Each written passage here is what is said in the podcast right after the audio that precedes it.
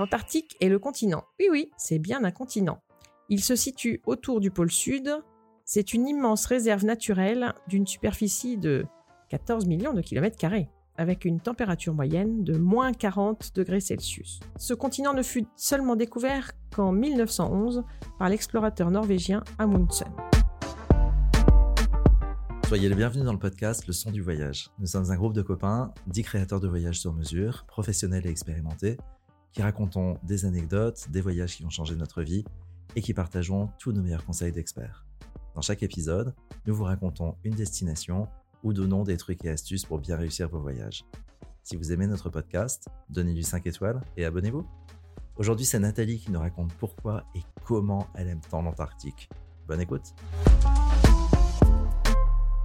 Dans ma vie, j'ai beaucoup voyagé à travers le monde, de destinations fabuleuses en rencontres exceptionnelles. Mais le voyage qui m'a pourtant le plus marqué est celui où l'homme ne vit pas. Une contrée de bout du monde que l'on appelle l'Antarctique. C'est en, été 2018 que des amis agents de voyage me proposent de partir avec elles dans cette aventure. Voilà une opportunité qui ne se refuse pas. C'est donc en novembre 2019 que nous nous retrouvons à Roissy pour vivre ce voyage, ou plutôt cette expérience hors du commun dont on revient si différent. Mais d'abord, c'est où l'Antarctique? Oui, tu as raison. Avant de te raconter, un peu d'infos techniques. L'Antarctique est le continent. Oui, oui, c'est bien un continent. Le plus méridional et le plus froid de notre planète. Il se situe autour du pôle sud et est principalement recouvert de glace. C'est une immense réserve naturelle d'une superficie de 14 millions de kilomètres carrés, avec une température moyenne de moins 40 degrés Celsius. Ce continent ne fut seulement découvert qu'en 1911 par l'explorateur norvégien Amundsen. En général, et notamment en 2019, le voyage en Antarctique se concentrait sur la côte ouest de la péninsule, avec un départ en bateau depuis la ville d'Ushuaia, tout au sud de l'Argentine. Et donc le départ, c'est comment? D'abord, tu arrives dans la matinée à Ushuaia, ville de la fin du monde, comme c'est écrit là-bas, El fin del mundo. Tu vas te balader dans le parc national où la température est déjà bien froide, Surtout euh, quand tu as fait une petite escale de 24 heures euh, sous la chaleur de Buenos Aires pour couper un peu ce long périple. Tu aperçois de la neige sur les sommets face à toi. Tu reçois sur ton passeport un tampon officiel des portes de l'Antarctique orné d'un joli manchot. Et là, tu te dis, ça y est, j'y suis. Le voyage polaire commence ici. Et c'est parti. Dans l'après-midi, tu t'installes dans ta cabine et tu vas chercher ton équipement indispensable, celui qui te servira pendant tout le voyage. D'abord des bottes spécialement conçues pour marcher dans l'eau ou dans la neige, pour rester au sec, un blouson chaud et à la fois coupe-vent. Tu as reçu avant de partir toute une liste de choses à emmener, à savoir bonnet, gants, lunettes de soleil, pantalon imperméable, pull chaud, des bâtons de randonnée. Te voilà donc équipé à l'épreuve du froid et de l'humidité. Nous avions choisi un itinéraire qui s'appelle la Grande Boucle, qui inclut la découverte des Falklands et de la Géorgie du Sud avant de regagner la péninsule de l'Antarctique. Qui plus est, sur cette croisière, nous étions accompagnés du magazine Géo, de rédacteur en chef et du photographe qui nous ont accompagnés tout au long de la croisière. Alors rentrons dans le vif du sujet. Pour moi, quand j'entends Antarctique, tout de suite je pense iceberg, baleine, manchot. C'est ça que tu vas nous raconter? Ah oui, mais pas tout de suite. Hein. Avant d'arriver dans le pays des glaces, on va faire un arrêt sur les îles Falkland, également appelées les Malouines, et c'est là pour moi que la magie commence. Tout comme toi, moi aussi, je pensais arriver face aux glaciers et aux icebergs dès ma première étape. Et quelle surprise quand le zodiaque nous débarque sur une côte sans même le moindre centimètre de neige. Ciel bleu azur, une plage aux couleurs des Caraïbes, de la verdure, des hautes herbes et une cacophonie de cris d'oiseaux. Et pourtant, il fait froid, mais pas un brin de neige. Une petite marche au cours de laquelle tu croises des familles de canards à vapeur, tu arrives en haut d'un promontoire rocheux rempli de colonies d'animaux. Là, devant toi, à foison, sans plus savoir où regarder tellement il y en a, sur terre comme dans les airs, d'abord, tu découvres une première sorte de manchot, les gorfous sauteurs. Ils sont assez petits, plus ou moins 40 cm, avec des poils blancs au-dessus des yeux et une impression de chevelure à la punk sur la tête. Ça leur donne un côté foufou et sympathique. Ils se déplacent en sautant, d'où leur nom. Ensuite, on a les cormorans aux yeux bleus. Une élégance et un œil d'un bleu puissant leur donnent une allure très classe quand ils volent au-dessus de ta tête. Ensuite, tu as les albatros à sourcils noirs. En couple, ils nichent et couvrent leurs œufs au milieu des gorfous et des cormorans. En bas de la falaise, tu aperçois une deuxième sorte de manchots, les manchots papous. Nous en reparlerons plus tard. Et bien sûr, des rapaces qui rôdent au-dessus de cette colonie. Les amoureux de la nature, les photographes, amateurs et pros se sont tous régalés. Après cette première belle découverte, notre bateau se dirige vers une deuxième escale sur les Falklands. De nouveau, un paysage sans glace et sans neige. Nous retrouvons nos manchots papous, qui mesurent jusqu'à 60 cm. Ils se baladent en file indienne devant nous. Nous n'avons pas l'air de les déranger, et c'est tant mieux. On se demande tout de même qui regarde l'autre. À nouveau un peu de marche, ça fait du bien. Alors, direction le petit chemin juste devant nous pour continuer l'exploration de ce petit territoire. Tu croises des manchots qui couvrent leurs œufs, et là, le guide t'explique que, pendant que Madame couve, Monsieur doit embellir le nid. C'est son job. Alors, tu observes et tu les vois aller chercher quelques brindilles et les amener autour de Madame pour agrémenter le nid des petits à venir. Puis d'un seul coup, tu entends des cris de certaines femelles envers un mâle qui erre autour de leur nid. Le guide t'explique alors que ce petit malin, un peu flemmard sûrement, vient piquer les brindilles des autres nids pour aller enrichir le nid de sa belle, d'où les cris. Au voleur Un moment récréatif qui ramène à la vie humaine quelque part. De l'autre côté de ce chemin, à nouveau une vue surréaliste. J'ai eu l'impression que la mer crachait des manchots. Je t'explique. En fait, il y a des colonies de manchots partis en mer pour chercher de la nourriture ou simplement nager, et ils reviennent par dizaines, pour pas dire par centaines, sur la plage. Tu les vois suivre le sillon des vagues et d'un seul coup, ils se relèvent et arrivent comme une nuée d'insectes presque en courant sur le sable. Impressionnant une fois de plus. Après ces moments d'émotion dans les Malouines, direction la Géorgie du Sud. Un peu de navigation pour rejoindre ces îles, un peu plus au sud encore. Et du coup, quand le bateau est en cours de navigation, qu'est-ce qu'on fait? Quand le bateau navigue et qu'on a la chance d'avoir une mer pas trop agitée, plusieurs options s'offrent à toi. Tu peux observer la mer depuis les salons du bateau ou directement à l'extérieur sur les ponts. Les oiseaux, les baleines peuvent sillonner autour du navire. Et d'ailleurs, quand il y a des baleines, le commandant de bord fait un appel pour que tout le monde puisse aller voir à bâbord ou à tribord les baleines qui se profilent le long du bateau.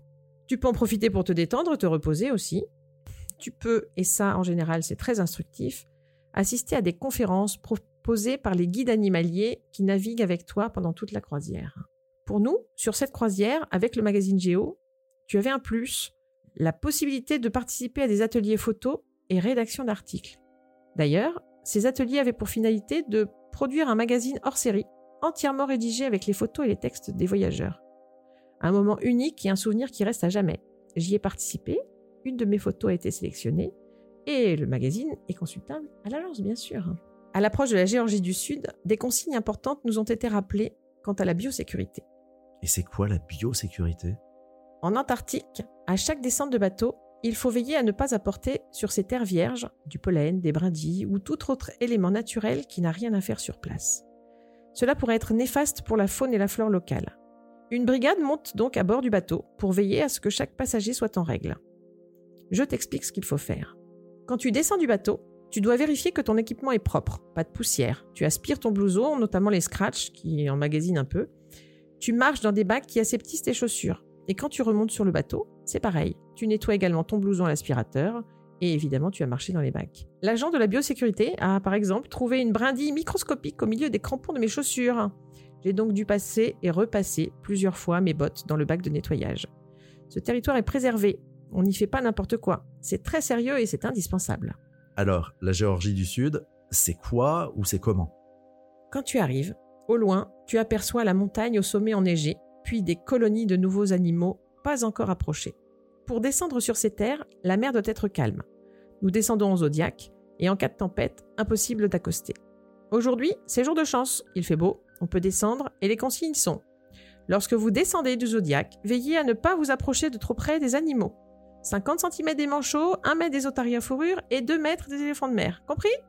Ah oui, compris. Sauf que lorsque tu descends du Zodiac, les animaux sont partout, et tu regardes le guide en lui faisant bien comprendre que les consignes vont être difficiles à respecter.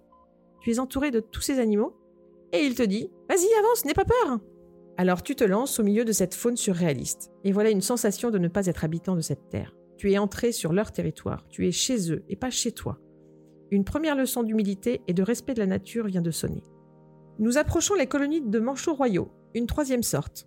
Ils sont plus grands, 90 cm, et ont le col jaune orangé.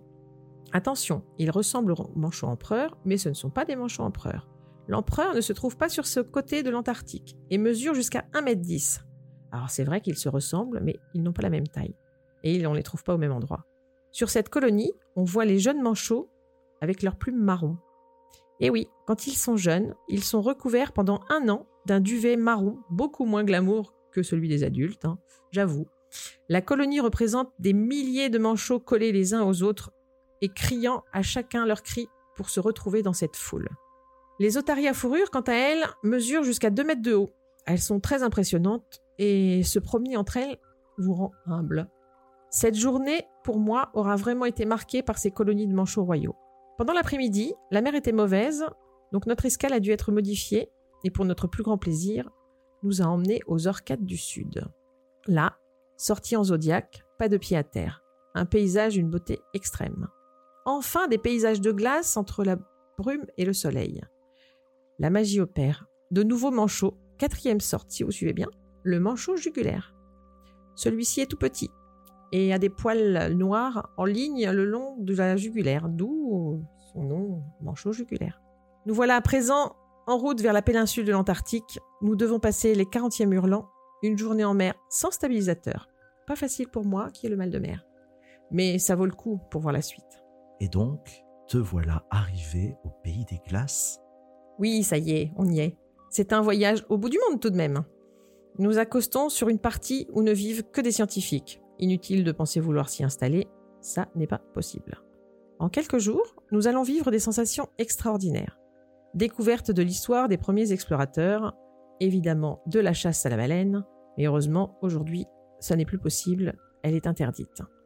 Puis, des paysages de glaciers, le bruit de la glace qui se sépare du bloc et qui tombe avec fracas dans l'océan. Un bruit assourdissant qui rend à la Terre sa toute-puissance. C'est là que tes bâtons de marche vont te servir. Monter au sommet enneigé pour te retrouver au-dessus des glaciers blancs et bleus, admirer la lumière qui se ferait un chemin pour arriver jusqu'à toi. Il fait très froid, tu es couvert comme jamais, mais tu vis une expérience unique au monde en totale connexion avec la nature. En redescendant cette montagne, tu t'amuses à observer les manchots papous, les revoici. De nouveau parmi nous, et maintenant, tu, les connais quand tu les vois, tu sais qui ils sont. Certains s'amusent à glisser la pente sur le ventre, puis ils remontent la côte et recommencent. D'autres préfèrent s'accoupler tranquillement, pendant que certains nagent pour se nettoyer de leurs excréments ou tout simplement pour se nourrir. Tu es un observateur de cet environnement. À un autre moment, c'est en zodiaque que tu descends et tu te promènes au milieu des glaces, des icebergs qui circulent devant toi. Et là, tu as la chance de voir des baleines à quelques mètres, ou encore les phoques de Weddell, qui ressemblent à des, phoques euh, léopards, c'est fabuleux. Et cerise sur le gâteau, lorsque tu passes Deception Island, qui tire de son nom une triste histoire, mais certainement pas le paysage qui en découle, à l'heure du soleil couchant, c'est une féerie de couleurs.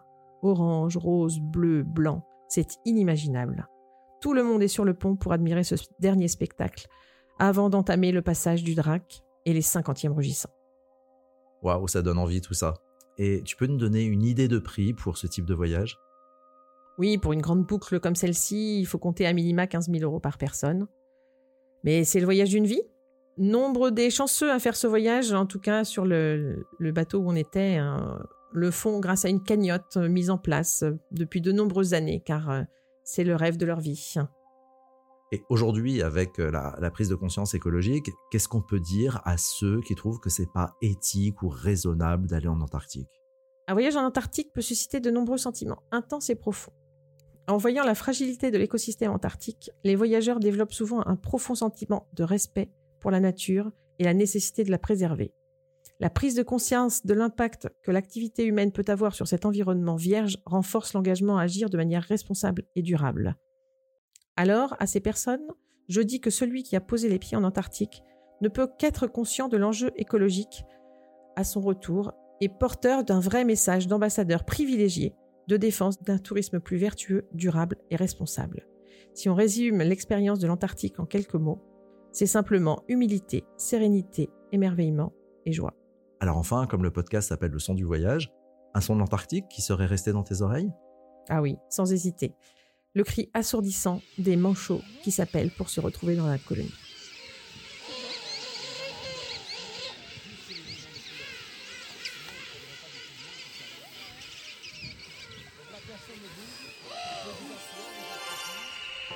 Merci Nathalie d'avoir partagé avec nous tes souvenirs et tes meilleurs conseils pour découvrir l'Antarctique. Si son récit vous a inspiré et que vous avez vous aussi envie de partir en voyage en Antarctique, vous pouvez contacter Nathalie qui crée tous les jours des voyages sur mesure. Envoyez-lui un email à nathalie@leçonduvoyage.fr ou un message sur Instagram at leçon du voyage tout attaché. Et si vous aimez notre podcast, donnez-lui 5 étoiles et abonnez-vous. Nous vous disons à bientôt pour d'autres expériences de voyage.